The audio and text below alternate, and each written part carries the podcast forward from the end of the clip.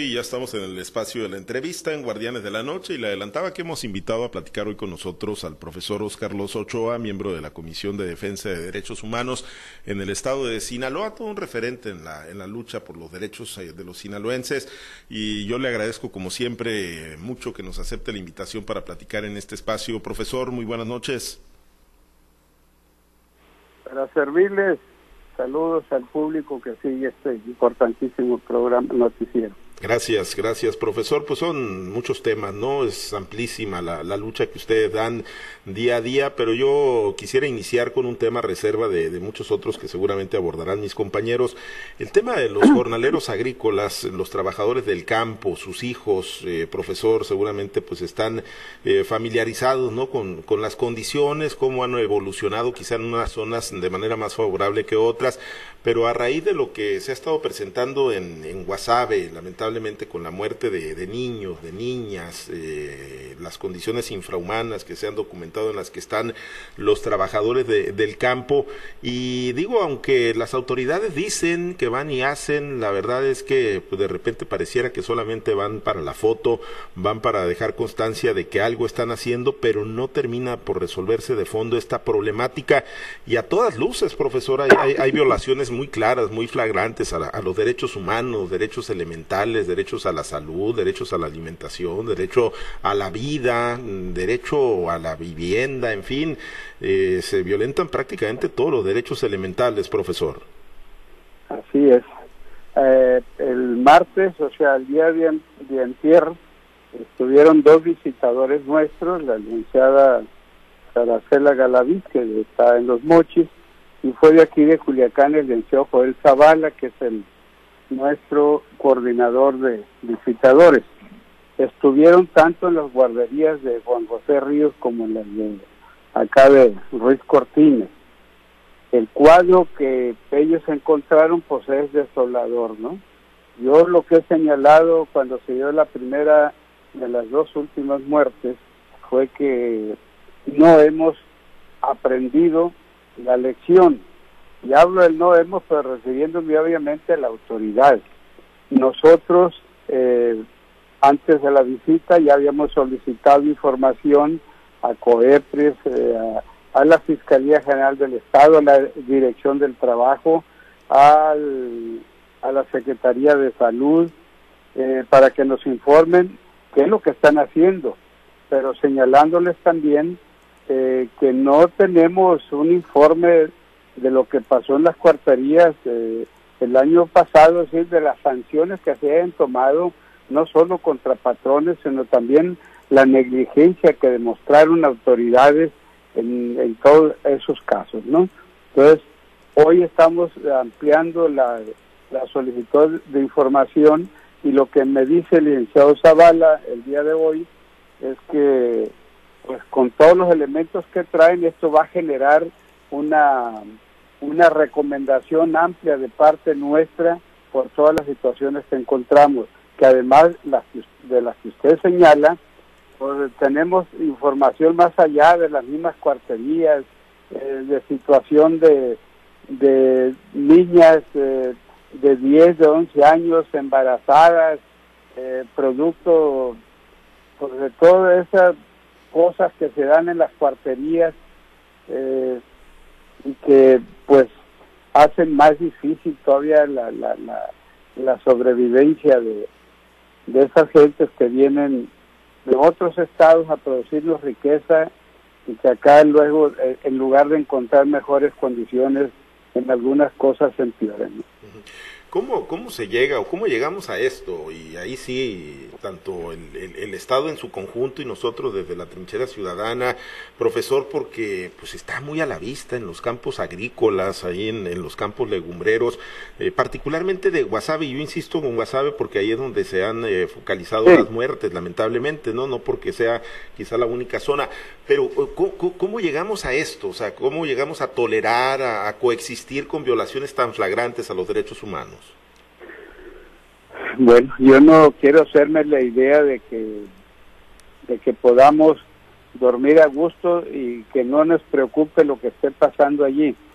Eh, allí hay dos focos, lo que es eh, Juan José Ríos y, y, lo que es eh, Ruiz Cortines, pero hoy incluso yo comenté, me, eh, tuve un encuentro con el gobernador y estuvimos comentando la situación y me decía que también para ellos hay otro foco de preocupación acá en, en Escuinapa, por ahí en, en Isla del Bosque, en esos lugares, en una situación, bueno, donde no han llegado a lamentar la muerte, pero sí en una situación muy, pero muy difícil también de cuarterías y eso.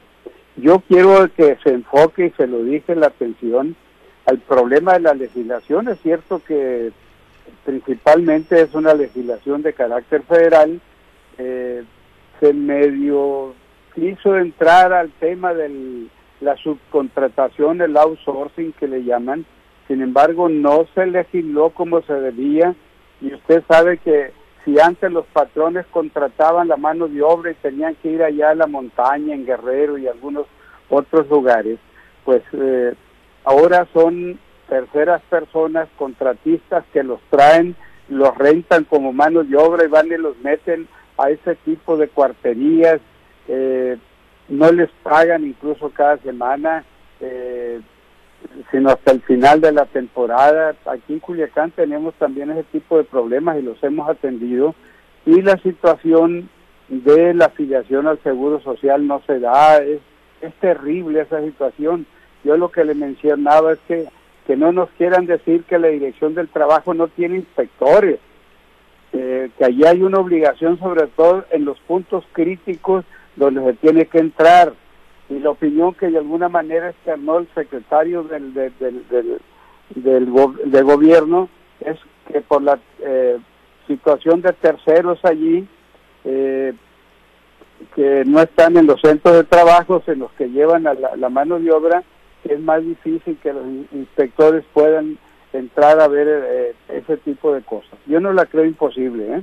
y yo sigo insistiendo en que la dirección del trabajo hasta el día de hoy no ha hecho la chamba que le corresponde, ¿no? Y eso, bueno, se lo mencioné allí al gobernador.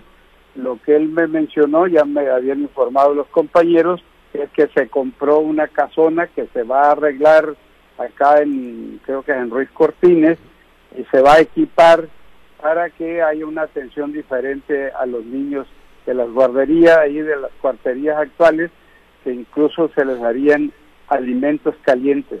Pero eso no resuelve de fondo, tal como usted señala, el problema. Es parte solamente, alivia la situación, no la resuelve.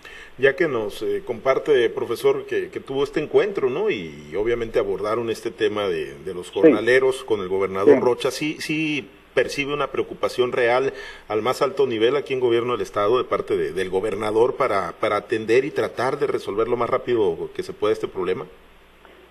Yo creo que sí. Incluso me decía que Neida, su, su hija, la directora y la, presidenta del vice estatal, estaba por regresar, yo lo miré alrededor del mediodía, pero que el día de hoy, tarde noche, y regresaba de México con un paquete de cosas que había ido a gestionar precisamente para aplicarlas eh, tanto en el norte del estado como allá en el sur, precisamente para los niños y me decía que iban a hacer presencia por allá en, el norte, como lo habían hecho cuando el caso de Juan José Ríos, pues varios miembros del, del, gabinete estatal. Y lo que yo les eh, señalé es que debe dársele seguimiento, o sea, y me dijo que sí, que esa era la idea, de no dejar, eh, o sea, de no descuidar el asunto, como de alguna manera siento yo que lo concibe, que pasó después de, lo de Juan José Ríos, ¿no? Entonces, eh, eso fue lo que me informó el día de hoy, pues ellos harán lo, lo, conveniente cuando se vayan a presentar allá, etcétera, etcétera. Bien. Lo que yo le dije es que nosotros íbamos a continuar. Eh, la próxima semana es muy probable que personalmente yo también haga presencia en esos lugares ya que tengamos avanzada la, la recomendación eh, que le he señalado. Bien, estaremos atentos entonces. Permítame compartir la charla con, con mis compañeros, hacer un recorrido por algunas ciudades de Sinaloa. Profesor, en Los Mochis está Manuel Hernández, platicamos con el profesor Oscar Los Ochoa de la Comisión de Defensa de los Derechos Humanos en Sinaloa. Manuel, te escucha nuestro invitado. Bien, así es, Pablo, gracias y buenas eh, noches. Eh, profesor, qué gusto saludarlo. Igualmente, Manuel, para servirle a usted y al público. Muchísimas gracias, eh, profesor. Oiga, si, nos puede eh, abundar un poco sobre eso que van a plantear ustedes eh, en este mismo tema que está platicando con Pablo César, de, de, las recomendaciones que van a hacer y de los de las peticiones que hicieron ustedes para ver las condiciones en que están estos jornaleros y sus familias, profesor.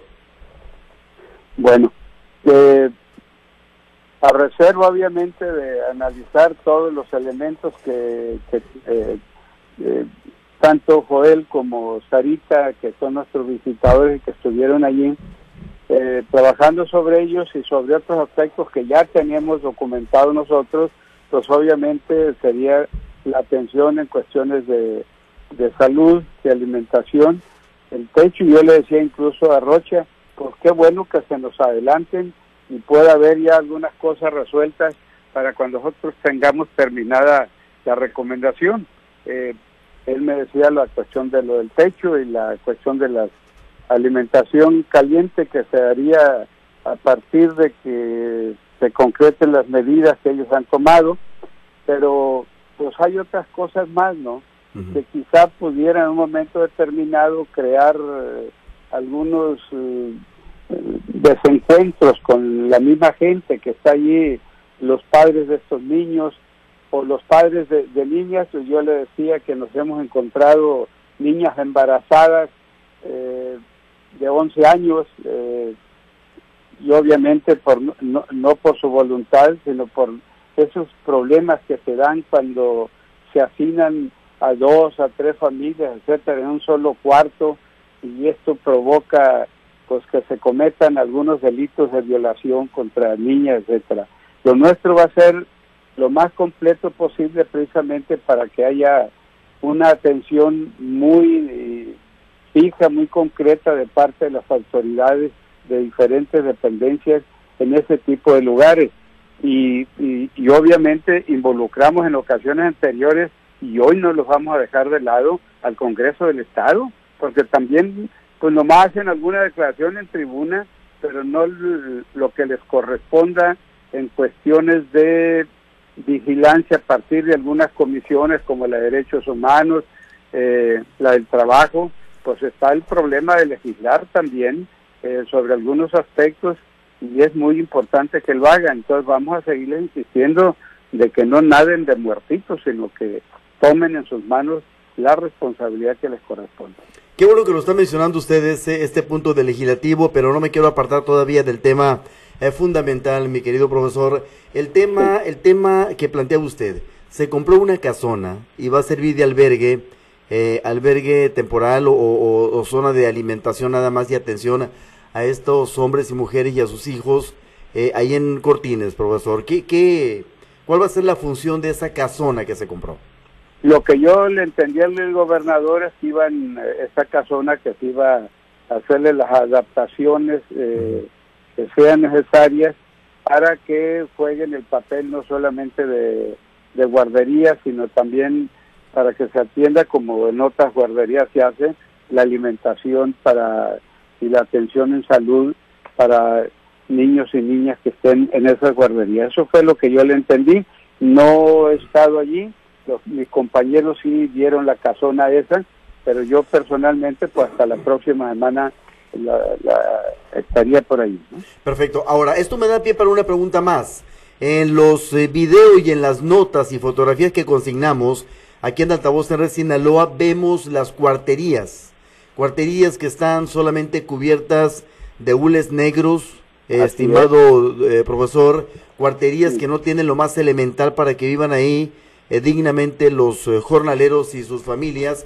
¿Alguien renta, alguien hace negocio con este tipo de, de cuarterías, estimado profesor? Hay una serie de elementos que no se han considerado. El Estado puede tener su responsabilidad desde el punto de vista gubernamental y de atención a la población eh, civil, pero hay una cadena que no se ha investigado a fondo los arrendatarios o, el, o el arrendador los transportistas, el empleador, eh, profesor, ¿hasta dónde han llegado ustedes? Por eso, eh, nosotros hemos estado reclamando que la Dirección del Trabajo eh, tiene funciones que cumplir. No lo ha hecho hasta hoy y son de las cosas que vamos a insistir. Y hay otras eh, dependencias, está la de salud, está COEPS, está la fiscalía que tiene que hacer las investigaciones que corresponden. Y el propio Congreso, porque es obvio que esas viviendas son infames, no tienen nada que hacer, como bien me dicen los compañeros que estuvieron allá, a estas alturas del siglo XXI, a estas alturas de, eh, de un gobierno que además debe tomar medidas para que esas cosas que son infrahumanas, esas que violan flagrantemente todos, no un derecho humano, pues comiencen a desaparecer, pero luego de tomar medidas radicales. Yo no concibo que a estas alturas se siga permitiendo que gente vaya y contrate, que a terceros contraten a gente para venirla a rentar en las condiciones que lo hacen, para albergarlos en esas condiciones que usted menciona. O sea, creo que ese tipo de cosas la próxima temporada no debieran de permitirse. Así de sencillo. A ver, usted lo está diciendo de una manera contundente y aquí lo dijimos nosotros en estas fechas hace un año, profesor. El mismo problema y lo mismo y las mismas reacciones. Entonces, ¿qué va a pasar con las recomendaciones de la Comisión de Defensa de los Derechos Humanos? Pero ¿qué deben de hacer las autoridades? Ya puso usted a una eh, en la evidencia, en la Dirección de, Trabajo y Previsión Social, pero además a un Congreso que nada de muertito, profesor. Claro, nosotros al, al inicio de esta temporada, a lo mejor nos quedamos cortos, elaboramos un amplio cuestionario que enviamos tanto a la CADES, con los patrones de la agricultura de exportación, como a la Dirección del Trabajo, donde se era toda una batería de, de, preguntas eh, sobre si tenían registrados cuántos campos eh, trabajarían en esta temporada hortícola, eh, cuántos trabajadores iban a tener, les preguntábamos si el equipo de, trabajo ya lo tenían comprado las empresas, porque tenemos registrado que no pocas empresas, sino varias de ellas, obligan a los trabajadores a comprar el propio equipo de trabajo, tanto el que ocupan elemental para trabajar como el de seguridad. Y eso no es posible. La ley federal del trabajo muy clara al respecto de que los patrones deben de otorgar ese equipo de trabajo. No nos contestó siquiera la dirección del trabajo. Nosotros estamos guardando, al final de la temporada queremos dar un informe de, sobre lo que nos contestaron y no contestaron y queremos hacer una visita también, no solamente la que vamos a hacer allá a las cuarterías, sino a campos de trabajo y dar una información. Quizá lo que sí les va a doler a los propios agricultores que de alguna manera pues están también colaborando con esa situación de la que estamos hablando, si nosotros hacemos público, y no solo a nivel local, sino a nivel internacional, lo que sucede en sus campos, obviamente van a reaccionar los mercados que les han estado comprando, eh, porque hasta ahorita les han pedido que haya inocuidad, es decir, que no lleven eh, químicos que vayan a enfermar a quienes consumen sus productos, pero la otra cosa es cómo trabajan quienes generan eh, eh, la riqueza de esos productos. Y yo creo que eso va a ser mella si nosotros hacemos públicos quienes no están cumpliendo con lo que desde el punto de vista constitucional, incluso moral, deberían de hacer frente a los trabajadores. Y la otra, nosotros vamos a ser también muy contundentes ante el gobierno del Estado de que si el director del trabajo sigue eh, estando en esa actitud de cruzarse de brazos ante una realidad que nos está costando vidas de niños, pues no tiene nada que hacer allí, que lo cambien. Hay una omisión ahí hasta criminal, profesor. Eh, así es, oiga, pues las vidas de niños eh, son muy valiosas, todas las vidas son valiosas, pero pues vienen sus padres a generar riqueza y luego encuentran la muerte de sus niños. ¿eh? No es posible eso, seguirlo soportando. Exactamente, profesor Oscar Loza, interesantísimo lo que está planteando usted, genera más eh, preguntas que quizá mis compañeros tengan. Si me permite agradecerle primero a los Mochis e invitarlo a WhatsApp, en WhatsApp está Cecilia Rivera, profesor. Sí, muy amable. Gracias, Ceci. Eh, profesor, profesor, ¿cómo está? Muy buenas noches, le saluda Cecilia Rivera. Muy amable, Cecilia, para servirle. Muchas gracias, profesor. Pues mire, aprovechando la oportunidad de platicar y continuando precisamente con el tema, eh, mencionaba usted que eh, pues ha faltado legislar en este en este sentido y recientemente tuvimos aquí la, una plática con la diputada del Paz, Virgen Montes, quien destacaba precisamente que en el Congreso sí se propuso una ley para regular el trabajo en el campo, pero que pues prácticamente no hubo interés de parte de, de los eh, diputados. Preguntarle qué medidas son las que se pudieran aplicar para que los diputados se pongan a trabajar en este sentido.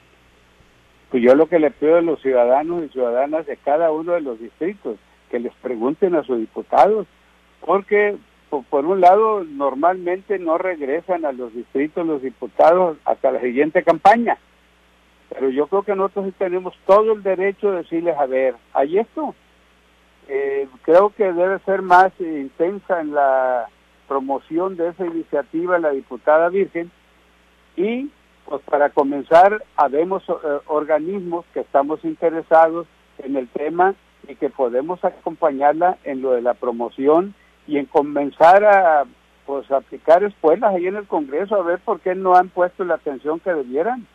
Ya nos costaron vidas ahí en las cuarterías de Juan José Ríos, pues ahora vuelve otra vez Juan José Ríos y de alguna manera pues allí Ruiz Cortines. Entonces, ¿qué esperamos? ¿A cuántas muertes más habrá que esperar de niños y de jornaleros para poder que se atienda esa iniciativa? Son las lecciones que yo digo no hemos aprendido. Así es.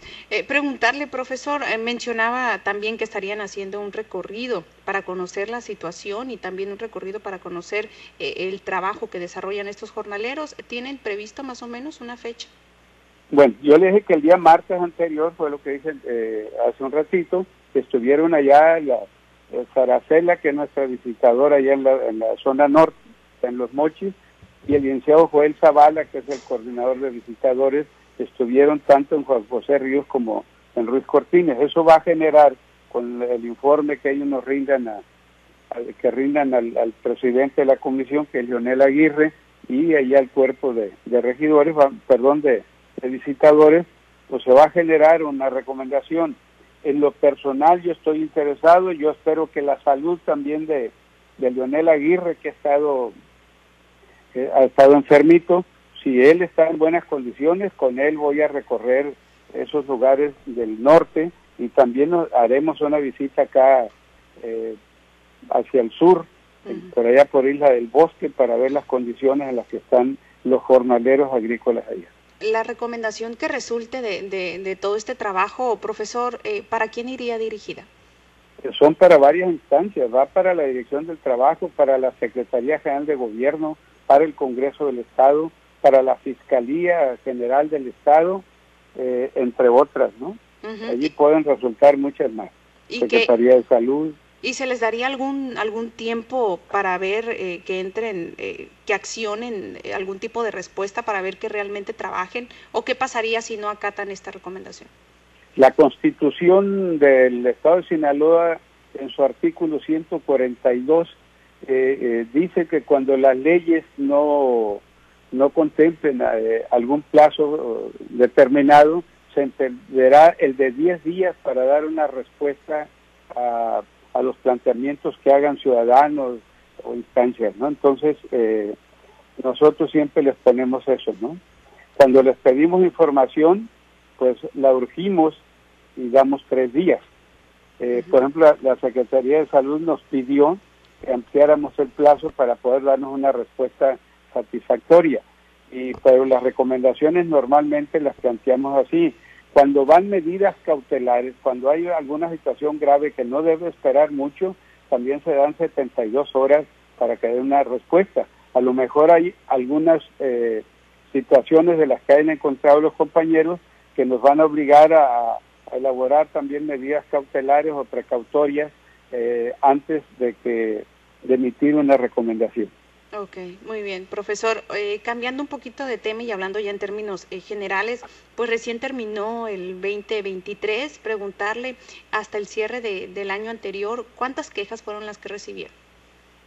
Mm, no pudiera precisarle en estos momentos, ¿no? Eso apenas el compañero ahí que lleva el, de quejas, que el licenciado Joel Zavala, no le pudiera precisar el número. Ok, ¿y tienen datos más o menos contra quiénes van la mayoría de las ah, quejas de manera regular? Compiten ahorita las autoridades policiales, eh, incluido el ejército y la marina, y con las instituciones de salud. Esas son las principales quejas que tenemos. Ok, y son las que se presentan también, eh, digamos, es el comportamiento normal tras el cierre de cada año. Mm, sí, en general, eh, a partir de la pandemia, pues subió, subieron las quejas de, con las instituciones de salud, ¿no? Ok, muy bien. Eh, profesor, ya para finalizar, también preguntarle, usted acompaña a la coordinadora por el derecho de la vivienda y reservas territoriales. ¿Qué avances llevan en, ese, en esa lucha que se ha iniciado precisamente para obtener vivienda para los grupos denominados sin casa? ¿Qué avances llevan al nivel estatal? Bien, a nivel de allá en el sur, en Mazatlán, eh, pues ahí eh, hubo la disposición del, ayuntamiento para disponer de un número aproximado de, de 15 hectáreas eh, a las que le tiene que cambiar el, uso de suelo, porque se tenía originalmente para un panteón, pero como es rocoso, pues difícilmente puede funcionar para un panteón. Entonces se va a dedicar para la construcción ahí de, vivienda, en eso están. Eh, aquí en Culiacán lo que eh, anunciaba el, gobernador es que eh, tienen contemplado la posibilidad de que se adquiera una reserva territorial para atender, para aliviar el problema, pues resolverlo es muy difícil. En Guasave se iba a firmar eh, el día de ayer eh, ya el contrato con una persona que eh, nos vendería, o bueno, le vendería al gobierno del Estado, a CEVIVE, aproximadamente 15 hectáreas también, pero no estaba uno de los funcionarios, está en la Ciudad de México, parece que regresa mañana, que mañana es viernes ya, ¿verdad? Sí, eh, Hoy, hoy regresaban y parece ser que mañana es probable que se pueda firmar ya el contrato de compraventa con, con la dueña de, ese terreno y en, en Guasave. En los mochis, eh, pues el día martes pasado, el día, creo que fue el martes, sí, el martes pasado el ayuntamiento le informó allí a la coordinadora local que dispondría de un número de al menos de 15 eh, lotes para las familias que pues, están en ese perfil que hemos señalado nosotros, madres solteras, eh, discapacitados, adultos mayores, que obviamente ni tienen ingresos que valgan la pena ni tampoco tienen una propiedad, sino sencillamente les surge tener un techo donde vivir, ¿no? Este este problema, ah, profesor, se dejó, se descuidó de parte de las autoridades porque se habla que es un porcentaje elevado, ¿verdad? Las familias que no tienen la posibilidad de tener casa propia. Sí, de acuerdo al INEGI, en Sinaloa el déficit en, en el 2022 eran de 432 mil viviendas pero hay otros datos que hay que tomar en cuenta. También nos dice el registro civil que en Sinaloa en el 2022, pues no tengo los datos del 2023, en el 2022 hubo 15.772 matrimonios de personas mayores de edad, no están tomando en cuenta ni los menores ni los que se huyen como es en el rancho, ¿no? Entonces, eh, eh, hay alrededor de 16 mil matrimonios cada año y potencialmente son demandantes también de, de, de, una casa, de una vivienda, pues, porque tienen, son nuevas familias que se van formando.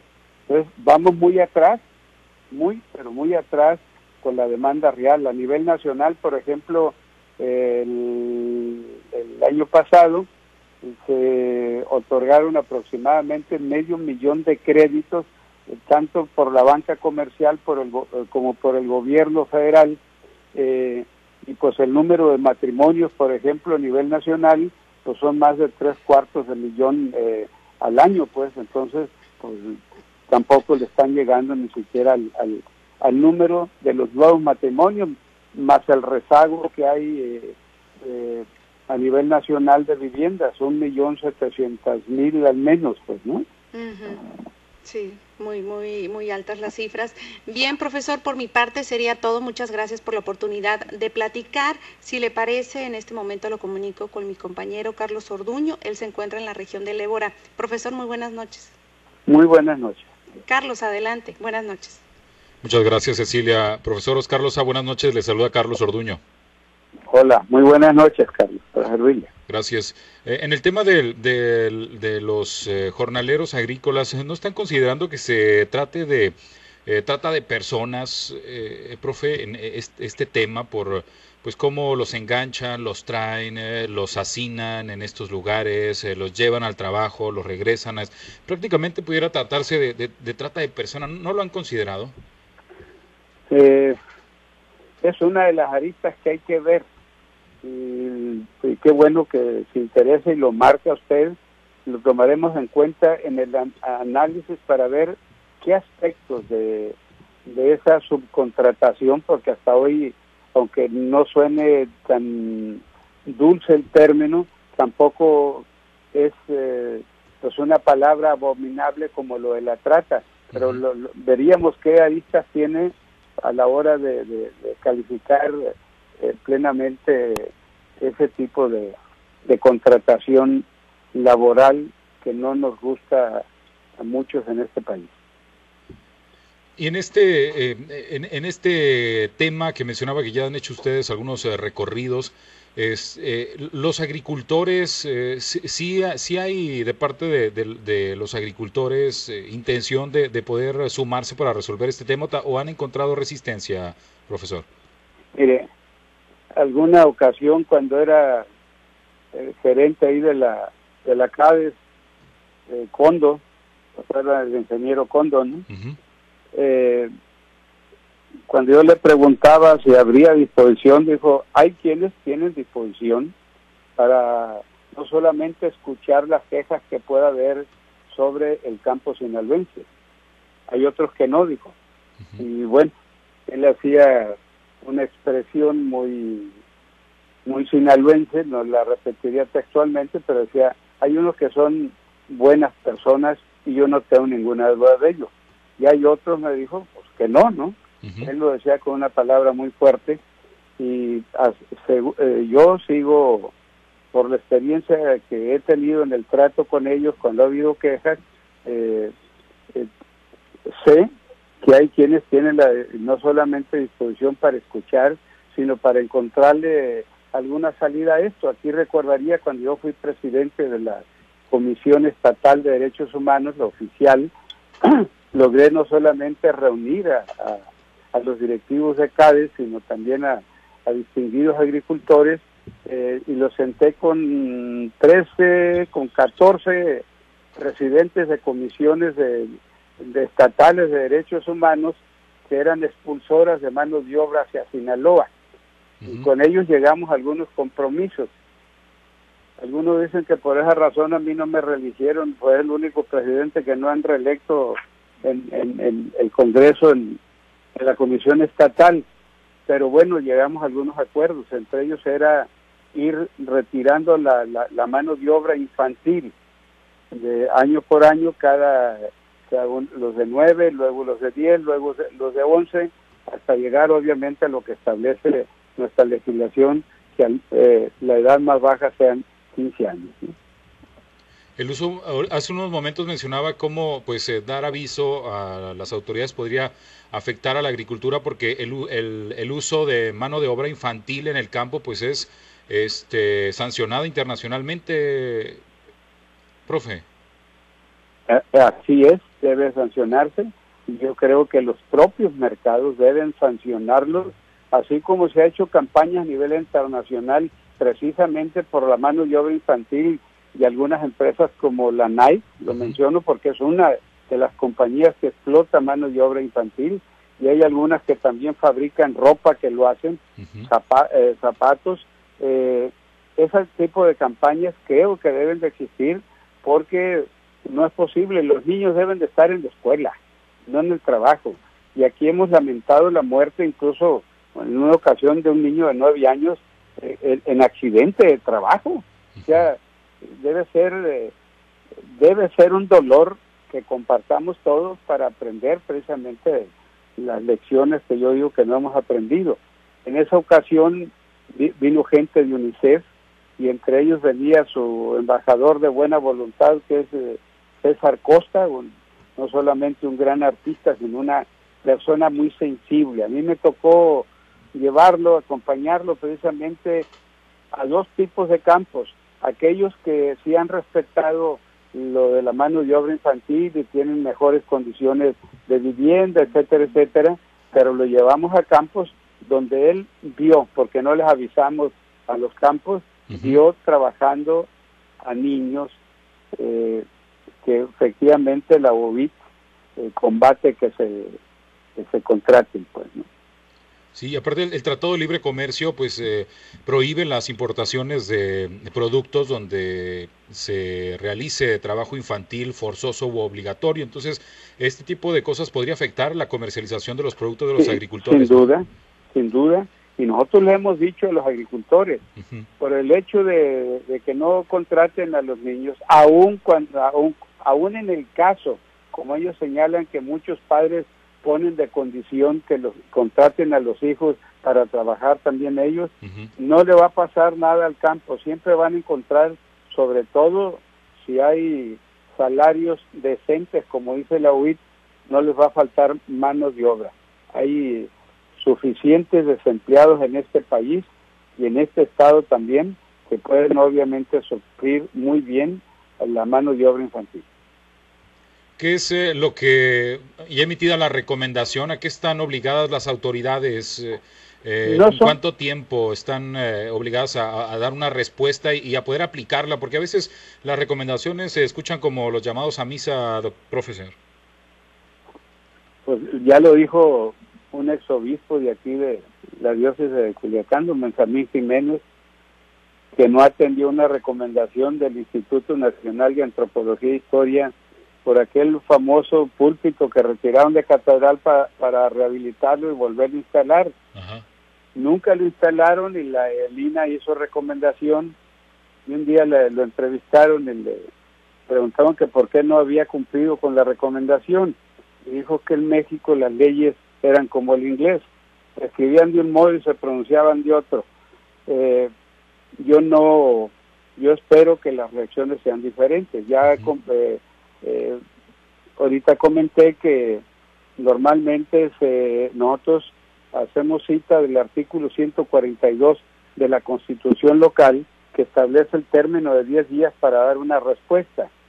Y como nosotros sabemos que pues, las recomendaciones no son vinculatorias ni de la Comisión Oficial, las nuestras pues menos, pero la publicidad de ellas es la mejor arma con que contamos las comisiones tanto oficiales como no gubernamentales, porque pues a nadie le gusta que lo exhiban eh, públicamente por las faltas que comete. Entonces, y la autoridad eh, tiene también muy muy delgadita la piel, esperemos que el, al, al abordar públicamente también la, la, el asunto este de las recomendaciones puedan atenderse. Ya lo dije, junto a la recomendación nosotros vamos a estar anunciando que al final de la temporada hortícola de este año vamos a rendir un informe sobre la situación del campo de tal manera que pueda conocerse aquí a nivel nacional y a nivel internacional. ¿No sería bueno avanzar ya a no solamente emitir recomendaciones, sino además pues que la autoridad estuviera obligada a, si no hace algo al respecto, reparar el daño a la persona que le violaron sus derechos humanos o a realizar cualquier otro tipo de cosas este, que, que permita que, que, la autoridad pues haga su chamba en el tema de los derechos humanos, profe. Así es, incluso no descartamos ocurrir ante la Corte Interamericana de Derechos Humanos, mm. que tienen obviamente jurisprudencia al respecto y hay resoluciones de la propia Corte para el tratamiento de trabajadores. ¿no? Muy bien. Pues muchas gracias, le agradezco mucho la oportunidad de platicar. Vamos a regresar con Pablo César Espinosa. Buenas noches, profe. Buenas noches, Carlos. Muchas gracias. Eh, gracias, eh, Carlos. Profesor, pues agradecerle mucho que nos haya acompañado y que pues haya tomado la, la llamada para pues platicar de este tema tan importante. Pendiente de, de su visita ahí ya en, en, la zona de Guasave, ¿no? La semana entrante para tener sí. más datos y más elementos. Muchas gracias, profesor. Al contrario, muy amable y gracias por compartir el espacio tan valioso de ustedes con nosotros. Por supuesto que sí, gracias. Es el profesor Oscar Los Ochoa, defensor de los derechos humanos en Sinaloa.